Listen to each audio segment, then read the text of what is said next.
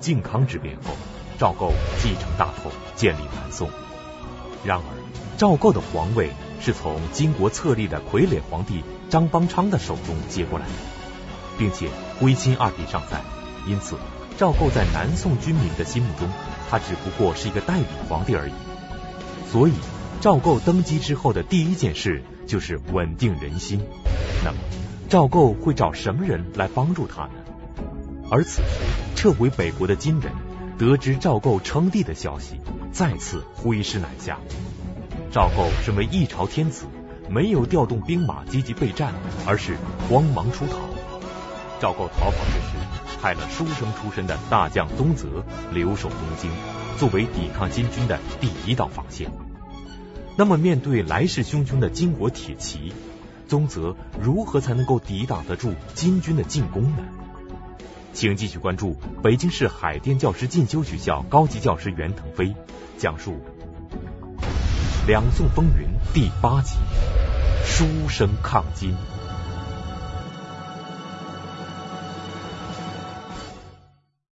上一讲呢，咱们讲这个康王赵构。终于承继大统，是为宋高宗，也就是南宋的这个第一个皇帝。那么他上台之后面临的第一个任务就是我怎么稳定住这个局面啊？我怎么稳定局面呢？我要是想稳定住局面的话，我必须得有一个能压住台的人做宰相来帮我。他用的这个人是谁呢？就是咱们前边讲过那个在东京保卫战当中打退过金兵的李纲啊，就把他请出来。做宰相，李纲是忠心为国的一介书生，把他请出来做宰相，这个赵构身边的一些个奸小之徒啊，就坐不住了。于是有一个大臣呢，就给赵构上书，据说一连上了五次书。这个大臣这个上书啊，也是就太急于表白了，把想急于想把李纲给挤出去，结果他这上书就有点。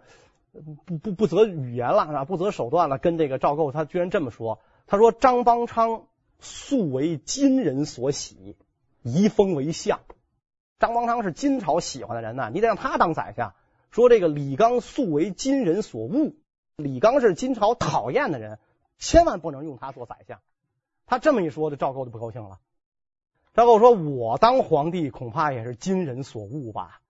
那金人是更喜欢张邦昌做皇帝啊。”那照你这种观点，那我当皇帝是不是也不应该啊？啊，吓得这个大臣不敢说话了。但是这个群臣当中啊，这种反对李纲做这个呃宰相的意见还是很大的。然后这个时候呢，这个赵构呢就把这个李纲迎进了这个朝廷，让李纲呢做宰相。李纲见了赵构，一见面也是就放声痛哭。然后这个赵构说呢，那你你跟我说说咱怎么做？李纲呢，就给赵构提了十十条意见。这十条意见说穿来，你一看这个这个呃，说穿来是吧？就是两个核心思想。第一个核心思想，就先要把张邦昌杀掉。你不杀他，那不足以这个振奋天下的士气。你让天下百姓、臣民、忠臣良民一看，我们这儿拼死拼活抵抗金军，保家卫国，什么也没收着。他的一个这个伪皇帝，最后封郡王，封太宰，你这个等于是有功不赏，有过不罚，这哪成啊？必须要杀张邦昌，这是第一个。第二一个呢，练兵北伐，迎回徽钦二帝。我们可以想，赵构满心欢喜把李纲盼回来，我把你盼回来的目的是什么？你帮我压台，你帮我压住台。你让底下的大臣也好，百姓也好，这个这个士兵也好，听我的，拿我当皇帝。结果你给我提了十条意见，十条意见的核心就让我出兵把我爸和我哥接回来。那么，我想这个作为咱们来讲，就任何正这个这这正常人的心理来分析，赵构这个时候的心情一定是跌落到了极点。就是这老百姓要讲话的话，后悔的肠子都青了。我怎么把这么个人给弄进来？李纲这个人啊，忠直是很忠直，这个直到底儿来就有点迂啊。就是说，你跟我意见不同，咱就咱就不行，你必须得跟我意见一致。我就一门心思要这个打败金军，赢回二圣，这是我就一门心思就要干这事儿啊！谁反对我都不行。李刚也就没想到这么一个问题，你干这干那是需要钱的，是吧？是需要这个军需物资供应的。当时河山残破，生灵涂炭，怎么收拾人心？怎么稳定残局？这个其实是排在第一步的。另外就是李刚这个人，他就是有点这个，就是咱们前面讲他他直到头就迂嘛，是吧？党同伐异，然后这个就是把不同意见的大臣打击的很厉害。所以这样一来的话，群臣的反击也很厉害。张邦昌后来是被赐死了啊，赐死了。但是呢，这个就是包括南宋的史学家都在南宋朝就有人为张邦昌啊就鸣不平，史学家都为他鸣不平，说张邦昌虽然僭逆啊僭越，他当了逆贼，但实出胁迫啊，他不是主动的，他不是上赶的，说这这这我我我就非愿意当这伪皇帝啊，你你你不让我当我就哭，他不是这意思，是让他当了他哭来的。而且他也也在这个做这个皇帝的时候，除了这个，就是李刚能够举出的实证，就是你这个这个淫乱后宫，跟那个先朝的嫔妃这个有过那么一回事是吧？那他不是也是在醉酒的情况下，所以就是说最后这个这个张邦昌之死，也有人为在为他这个鸣冤，所以等于这样一来，李刚以以这样一种决绝的态度来处事的话，就说他过于刚直，就没法团结众臣，这大臣们的反对声啊，就非常的这个激烈。非常激烈，所以这个李刚这个宰相啊，做了七十七天就被罢相了。赵构立脚未稳，返回北国的金人就得知了自己册立的傀儡皇帝张邦昌把皇位拱手让给了赵氏皇族，并且建立起了南宋政权。因此，金军再一次大举南下进犯。那么，面对来势汹汹的金国大军，赵构该怎么办呢？一看金军南下，赵构的反应就是什么呢？我要跑。这个皇帝不能叫跑，叫巡幸啊！我要巡幸东南。当年这个金军南下，我爸爸徽宗太上皇那不就巡幸东南吗？所以我沿着这个父亲给我指明的道路，我也要寻衅东南。他想去哪儿呢？他想去扬州。他想跑，因为毕竟江南地区没有遭到兵火，是吧？这个相对来讲呢比较富庶。那么金军攻破了这个汴梁城之后啊，他并没有在此地驻军，这还是说实在的，还真是这个张邦昌的功劳。金国军队撤军的时候就，就问张邦昌说，要不要给你留一点人，帮你这个就这这这这个这个看台子，帮你看场子，用用不用？啊，张邦昌表示不允许啊，我们大楚有能力保卫自己，所以金军就撤走了。所以这样一来的话呢，等于这个中原地区啊，它实际上还是在宋的这个手里边啊，还是在宋的手里边。那么这个时候，呃，高宗皇帝是逃到了扬州，广大中原地区还是在宋的手里。这个这个宋朝的这些个军民百姓们，以谁为核心呢？在这个地方来抵抗金军呢？就是以前边我们讲过的那个磁州的这个知州宗泽为核心。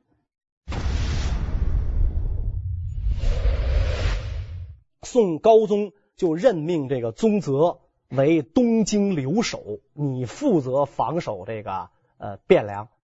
所以宗泽做了这个东京留守之后呢，他就是呃呕心沥血是吧？这个这个秣马厉兵啊，准备着这大干一场，并且呢，他给这个皇帝上书啊，他给这个宋高宗上书，他上书当中呢是这么说的，他说呢，自金人在至。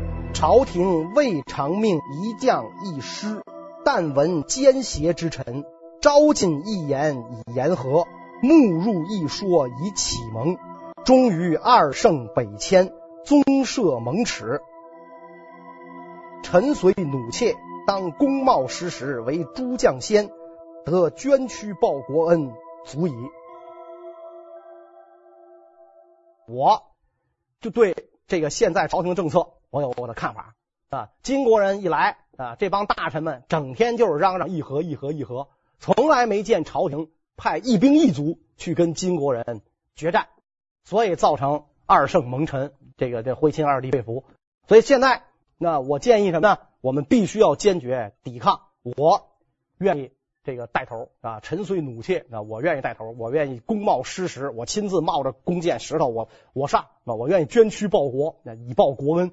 所以他跟皇帝这么讲，跟皇帝这么讲。那么咱就这个又回到老话题了，啊，又回到老话题了。你愿意公冒失实去报国恩，去报国恩，是不是所有人都愿意？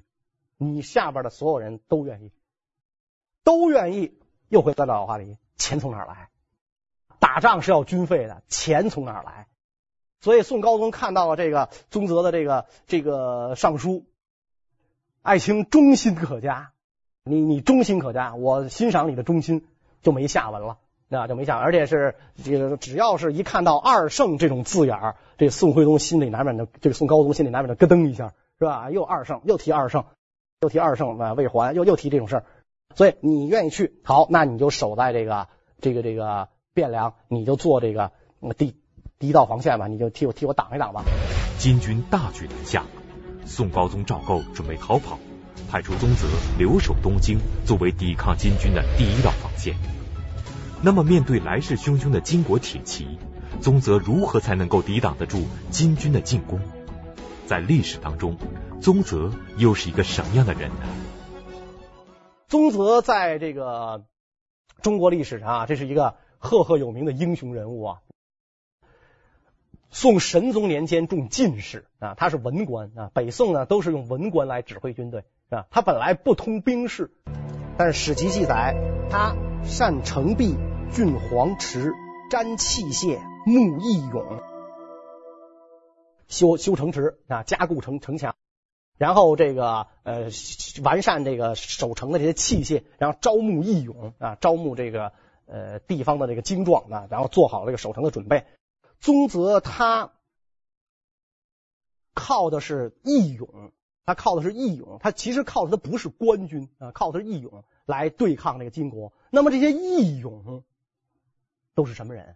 其实啊，这些义勇啊，有些好多就是有点类似于那个水泊梁山，就是这种这个，就是因为呃，这个金军来，宋军去，然后宋军撤，金军又来，所以此地反复遭到这个兵火涂炭，所以可能老百姓就要自发的组织起来保卫家园，谁的谁谁抢我，我打谁，可能是这种人。有的呢，慢慢的做大，做大就开始这个为祸一方。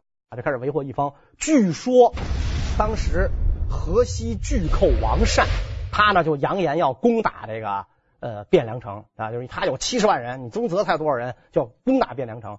那么这个时候呢，这个呃汴汴梁城那就很惊慌啊，说这金国人没打来了，自己的这个这个巨寇嘛，土匪他来了，这这事怎么办？这事怎么办？就咱们是不是得得想什么办法？这个就汴梁城守不住了怎么办？宗泽说不怕，俩？说不怕，我去。宗泽。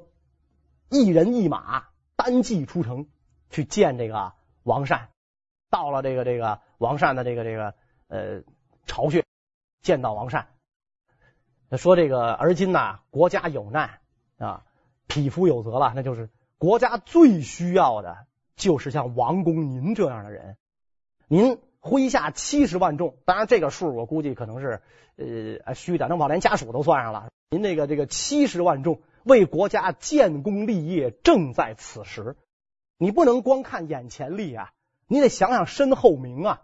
啊，你是愿意青史留名，永永垂青史，你还是千载骂名？现在这个金人入境，国家危难，你在背后插国家一刀子，你想想你你怎么干？所以这个入情入理啊！当时王善就率七十万众解甲啊，愿听从宗泽调遣。啊，据说这个呃河河北地区的汉人啊，包括这个金人都尊称这个宗泽为宗爷爷，愿听宗爷爷调遣。你你说你说怎么办就怎么办吧。于是宗泽招募了这个王善的这个义勇，去跟这个金国人对抗。但是如果这七十万众的话，我们讲他真的去跟金国对抗的话，我们看这个这个。中原地区啊，这个这个战争的形势应该是有一个明显的改观，但是史书上没有这方面的记载，史书上没有这方面的记载。而这个七十万众如果真的是军人的话，又是这一个问题：军费哪儿来？军费哪儿来？所以这个呃，宗泽他在这个呃这个汴梁城啊，进行了这个一番激烈的抵抗，招募了这个这个王善所部啊，招募王善所部激烈抵抗，那儿在抵抗拖住了这个金军主力南下的步伐，这个确实是。宗泽虽为一介书生，并不通晓军事，但他却凭着一颗赤胆忠心，赢得威望，招募义勇，抵抗金兵。不仅如此，在宗泽的麾下，还有一些为后世所推崇的名将英雄，其中就包括岳飞。那么，宗泽和岳飞，他们两人是怎样认识的呢？您现在收看的是《百家讲坛》栏目。岳飞是被这个宗泽啊发现的。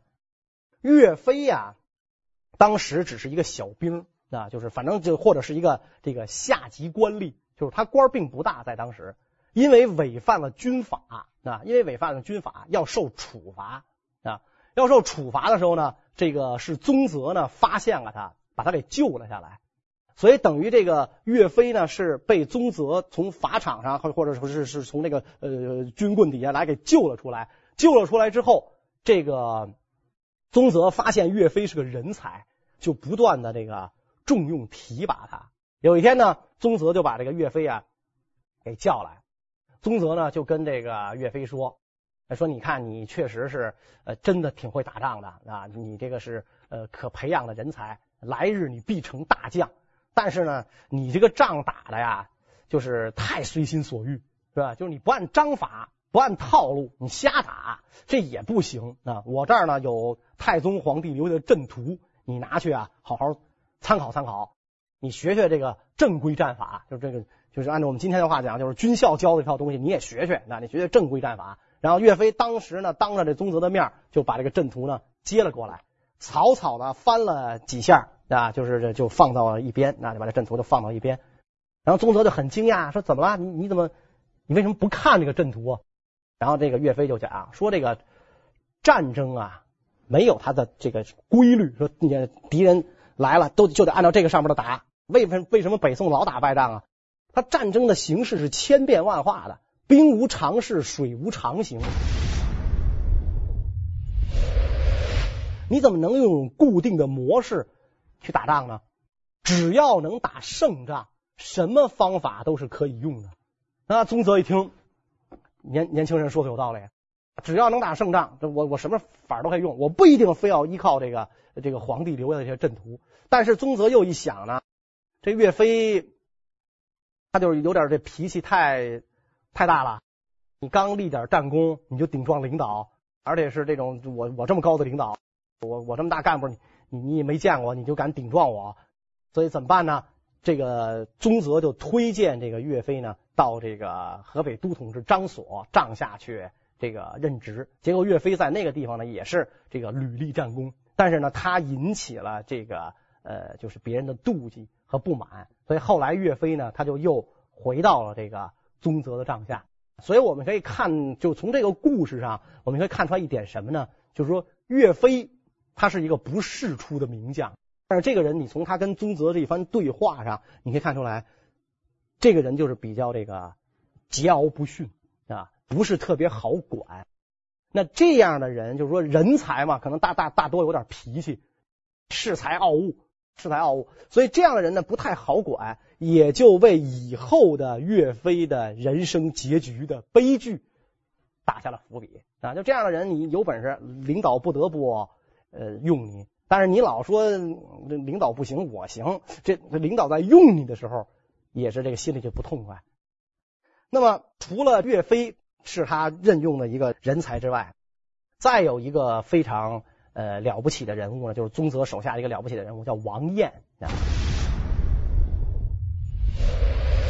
王彦呢，他是什么人呢？啊，他是这个原来呢也是义勇啊，从义勇当中啊这个拔擢出来的啊，拔擢出来的。呃，他领导这个部下啊，在太行山跟这个金军呢作战，那种作战呢。就是非常像我们今天讲的游击战，跟这个金金国人呢开展游击战啊，跟金国金国人打仗，呃，所以他这个金国的大军啊，不断的这个进山来这个围剿啊，来这个围剿这个王彦的部队，所以这个王彦呢，他非常害怕，因为呃那种战争的这个形势啊是非常艰苦的啊，是非常艰苦的，所以他就害怕他的部下呀会不坚定。啊，如果他的部下不坚定的话，那么会不会呃出卖我啊。因此呢，王晏就是那种怎么说呢？他很小心谨慎，他能不见部下就尽量不见部下。说万一我要去见部下的话，呃，有某某一天。我刚一跟他们见面，他们就把我捆了，献给金国怎么办？所以有什么事呢？他尽量让传令兵去去传达我的命令，让我拿着我的手令去传达，然后就恨不得就是那种呃睡一宿觉，他换几个地方睡的那那种人，是吧？所以这部下都见不到王燕，所以部下就很很难受啊，是吧？我们为什么见不到这个王统治啊？当时他已经做了统治官了，为什么见不到王统治啊？有一天，哎，在一个很偶然的机会下，这个部下跟王燕遇到了。遇到之后，这个部下们就问啊，问王燕说：“为什么这个咱们就是老碰不上你啊？”然后王燕就把自己那番顾虑就给说了啊，说：“我其实就是躲着你们，是吧？就是说他他当时说的很婉转啊，我其实就是躲着你们，我并不是很相信你们。万一哪天你们邀功请赏，把我捆了献给金国怎么办？”那这些部下非常这个这个激愤啊！原来这个这个统治官不相信我们，怎么办呢？怎么让统治官相信我们呢？每个人在这个脸上刺上八个字：“赤心报国，誓杀金贼。”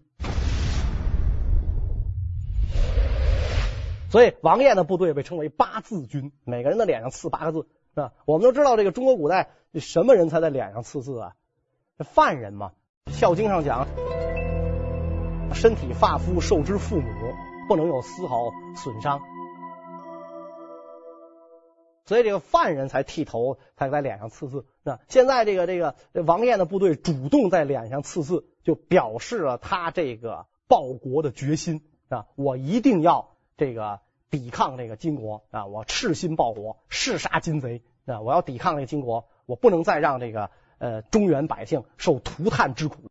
这个我们讲宗泽在这儿是吧？招降拒寇是吧？然后任用王彦。啊，拔擢了大英雄岳飞，所以当时的中原形势确实很好，一片大好。那中原形势一片大好，所以宗泽就一再上书给宋高宗：“您快回来吧，领导中原百姓，咱们把金国打退。”宗泽招募义勇，调动民间的力量，在一定程度上牵制了金军，使得中原形势有所转机。于是，宗泽就给宋高宗赵构上书，希望他能够起驾回京。那么，宋高宗赵构看到宗泽的上书以后，会是什么反应呢？宋高宗始终是不肯相信宗泽，因为你用的人不是我心目中的理想人选，我害怕出现又出现那种什么情况呢？就是王云被殴打致死的那种情况。宋高宗就是在宗泽的辖地看到了刑部尚书王云被老百姓活活打死，是吧？所以这个在至少在宋高宗看来，宗泽这个人应该说有点目无法纪，是吧？就是你只想着呃怎么跟这个呃金国打仗，你不会听朝朝廷的调遣，而且宗泽的这个做法的话，就是你把群众这个老把老百姓发动起来。其实宋朝啊，他的这个军队的战斗力为什么弱？有一个重要原因，就是他的军队不是用来对外，而是用来对内，对内防寇啊，他防寇。那寇一般就指这个，我们今天的话讲是农民起义啊，人民的反抗，它是这个作用。现现在可倒好，我的军队主要是防寇的，你把寇都给要组织起来，那这个就太可怕了。所以宋高宗就一直就是就是不理这个宗泽，一一再哎你。你上一个奏折啊，宋高宗我知道了，爱卿忠勇可嘉，那就没下文了。所以不但不听他的，这个宋高宗身边的一个大臣们啊，就跟这个宋高宗讲说：“你看宗泽呀，他一介书生，原来他就是磁州的一个知州啊，他就是磁州的一个知州。你呢，现在啊，就是说您现在委任他做这个东京汴梁的留守啊，在这么短的时间内。”他拥兵百万啊！他拥兵百万，这百万咱不知道是实数还是虚数啊？拥兵百万，你就没想过有朝一日他会造反吗？哎呀，这句话一说就戳到这个这宋高宗的这个这个心尖上了。因为我们知道，就包括以后这个宋朝这些个名将们的悲剧，都是从这个宋朝皇帝的这个心结扩展出来的。就宋朝他最担心的就是武将的不忠和造反，因为前朝这种事太多了，所以宋朝千方百计让这个把这个兵权集中在朝廷手里，集中在皇帝手里。但是现在这样的一种形势下，这样的一种形势下，这个国家有难啊，各地义军风起云涌，然后这个宗泽这个招募军队抵抗这个金人，他招募的军队效忠于他。听命于他是吧？他单骑能招降七十万人啊！那么在这种情况下的话，那么宋高宗恐怕他的这个心里啊，就是在打鼓啊。万一这宗泽他反了怎么办？他要这个在中原割据怎么办？就算他不反，宗泽一心想的是要赢回二圣啊。他让我干的事是要把我爸爸和我哥哥赢回来啊。那我能重用这种人吗？是吧？所以这个宋高宗对这个宗泽的态度日趋冷淡，宗泽一急一愁，就发了重病了那，得了重病。因为本身这个老将军那会儿已经是这个这个白白白白发将军了嘛，那已经是这个六十多岁的老将军，他就发了重病了。发了重病之后，他感觉到自己啊来日无多，所以这个时候呢，就是这个众将啊就来问候宗泽啊，来问候那。宗泽强打起精神啊，跟这个众将们说了这么几句话。他说：“我以二弟蒙尘，愤愤至此。汝等如能歼敌，则我死亦无恨。”宗泽到死念念不忘。我以二弟蒙尘，因为徽钦二弟蒙尘，所以我愤愤不平，我才有这样的这个下场。我希望你们。能够奋勇杀敌，我死而无恨。众将听到这一点之后，就这个非常感动，痛哭流涕，就表示敢不尽力，我一定这个这个完成您的遗愿，我们来对付这个这个呃金人，对付金人。但是，宗泽临终的时候念念不忘的是二弟蒙尘，所以这个众将退下之后，宗泽再无言语，反复吟诵着。杜甫的两句诗，就是杜甫写诸葛亮的“出师未捷身先死，长使英雄泪满襟”。反复就终日就这两句诗：“出师未捷身先死，长使英雄泪满襟。”最后这位这个呃大英雄啊，这个这个这个呃书生名将三呼过河而亡。临终的时候喊了三遍“过河，过河，过河”，三呼过河而亡。为什么他三呼过河？过什么河啊？过黄河嘛，是吧？过黄河打败这个这个金兵，迎回二圣嘛。三呼过河，这个才这个去世啊。所以这个事儿等于是就是说，在在这个中国的这个历史上留下了浓墨重彩的一笔。所以后人。在评价这个事儿的时候啊，把这个宋高宗的所作所为跟宗泽的所作所为就形成一种鲜明的这种对照。那么宋高宗这个时候不接受宗泽的建议，他的心结就在于他父亲和他哥哥这个问题上，在于他的法统，在于他的出身，在于他从小那种那个他他们母子那种唯唯诺诺。那种寄寄人，甚至可以讲寄人篱下那种感觉，就是这个这个从小看惯了他母亲的不受宠，他自己遭到这个父皇兄皇这种冷遇，是吧？一到这个危难时期，你们想起我了，完事儿就没有事儿了，这种冷遇，所以他这种这个这个时候的宋高宗的这种心理，跟当年出使金营豪气干云已经是不可同日而语了。虽然仅仅过了一年多一点的时间，虽然仅仅过了这么点时间，可而且这个时候的宋高宗可能也尝到了。做皇帝的快乐，尝到了皇权的这种好处，他更不想把这个皇位给交出去。所以宗泽这样的话呢，就这个就是含恨而终。宗泽死后，中原的大好形势全面崩溃，金军进一步加紧了进攻，一心要灭掉新建立起来的南宋政权。而此时的宋高宗赵构只知道一味的逃跑，这个时候又有人给他上书劝谏。那么，这个大胆上书者是谁呢？他最后又落下了一个什么样的结局呢？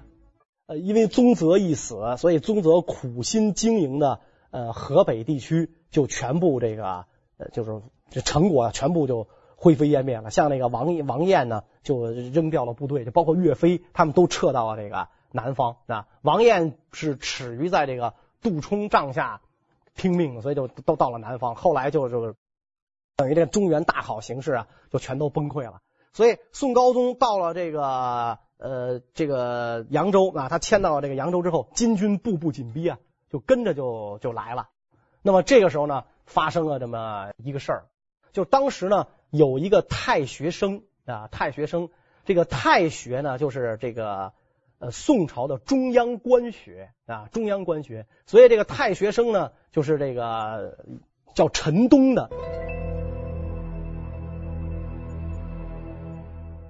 这个人呢，就上书这个宋高宗，就说你不能跑啊，你要以这个也是宗庙社稷、黎民百姓、二圣未还，也又是又是这一套话，以此为念，你不能跑。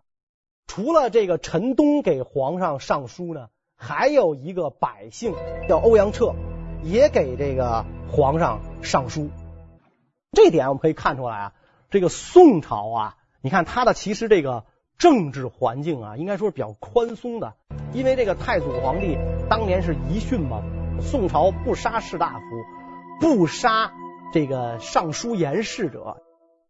你给皇帝上奏折、上书言事，呃，对国家的战守大计、朝廷的这个这个大政方针，你提出自己看法的，是没有死罪的。那不杀尚书言事者，所以你这样一来一看，这个宋朝的政治环境比较宽松，一个太学生他是没有品级的。一个老百姓都可以给皇帝上书，他们给皇帝上书的内容就是让皇帝不要跑，不要离开这个南京啊，不要离开南京，要死守在这个地方。皇帝就准备去扬州了，你不要跑，那不要跑。结果呢，当时皇帝这个去心已定，呃，这个两个人上书就把皇帝给惹怒了啊，把皇帝一惹怒，皇帝身边的那些个奸臣们啊，就说这些这个我这个呃就。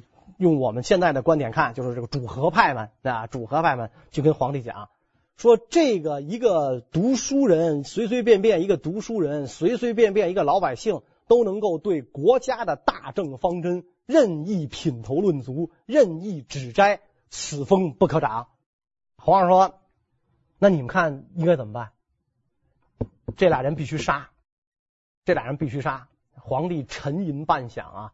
太祖皇帝遗训不杀士大夫，他们俩只不过就是写信给我上书，不让我跑，要杀他们，这事儿能不能做？但是转念一想，如果此例一开，平民百姓随随便便一个读书人都可以给朝廷上书，对大政方针构成指摘，死于百姓拳脚棍棒下的王云的惨状。又在宋高宗眼前浮现了，因此宋高宗就下令杀这两个人，杀这两个人。于是这个应天府呢，就派人去逮捕这个陈东啊，到陈东他们家去逮他啊。陈东当时也是正在读书嘛啊，正在读书，一看这个应天府的这个府吏来了啊，他就知道大概什么事儿啊。然后这个陈东说呢，呃，别着急啊。你放心，我肯定跟你走啊！我先饱餐一顿啊！于是吩咐家人炒菜、烫酒啊，然后这个自斟自饮，饱餐了一顿之后，然后这个呃，这小丽就很着急啊，是吧？就看着您您吃吃够了没有？吃够，咱咱该上路了，是吧？咱该上路了。然后陈东说呢，我要这个呃去一下呃洗手间，那我我我得我得上趟厕所。这小丽就说，就就就面露难色，你跑了怎么办？陈东哈哈大笑，我好汉做事好汉当。我说跟你走，我就一定会跟你走，你不用害怕。小丽就跟边上等着啊，站在这厕所门口的给他站岗等着啊，然后等这个陈东出来是吧？我的事儿已经做完了，咱们可以走了。于是呢，就把陈东带到了这个呃应天府，然后处斩啊，处斩。那么这个这件事儿就是开了一个恶例，因为这个宋朝他是不杀士大夫，不杀尚书言事者，但是陈东被杀。开了个恶例，所以后来为什么就是主和派他能够控制话语权？就是后来主和派为什么能够控制话语权？他为什么能够钳制言论？宋朝它是一个言论很自由啊，这个思想很开放的这么一个王朝，为什么能够钳制言论？跟这件事是有关的。而且呢，宋高宗这么做，他忘了一点：陈东是太学生，代表了读书人。代表读书人，代表的是士林啊。中国古代士农工商人分四等，陈东代表的是士林，欧阳彻是一个平民百姓，他代表了百姓，代表了百姓。你把士林百姓都给得罪了，你都给得罪了。然后这个你不去迎回二圣，不管。这个你怎么考虑？反正，在世人眼中看来，你不去迎回二圣，你不思恢复中原，寒了中原志士们的心。包括这个王晏啊、王善，这你寒了中原志士们的心。然后宗泽三呼过河而亡，朝廷没有表示。你这个呃，就他连连连连上多少道书要求你回来，要求你回来，你不回来是吧？你寒了抵抗派的心，所以等于在宋高宗的身边。就围上了这一群主和派，然后就是他身边的宦官，等于宋高宗是处在一种空前孤立的状态下啊。到这个时候，这个皇帝啊，真成了寡人了。天子继承寡人，这回真寡了，等于光杆司令了。在国家危难的情况下，你不管出于什么考虑，你把不该得罪的人全给得罪了。你空前孤立了，在这样的一种这个情况下，我们就可以理解以后是吧？以后他的很多很多作为啊，他随时处在一种什么？就我不安全，我对任何人都抱有戒心，我不安全啊！我这个皇帝来路不正，随随时这个父兄的巨大的阴影在笼罩着我。他是在这样的一种这个环境下，然后这个。呃，熬熬过这一天一天的，熬过了一天一天的，所以我们可以理解他后边的这个很多处境。那么，就是这个上演了评书也好，演义也好，传说当中有一个故事叫“尼玛杜康王”。这个故事呢，我们下一讲再讲。谢谢大家。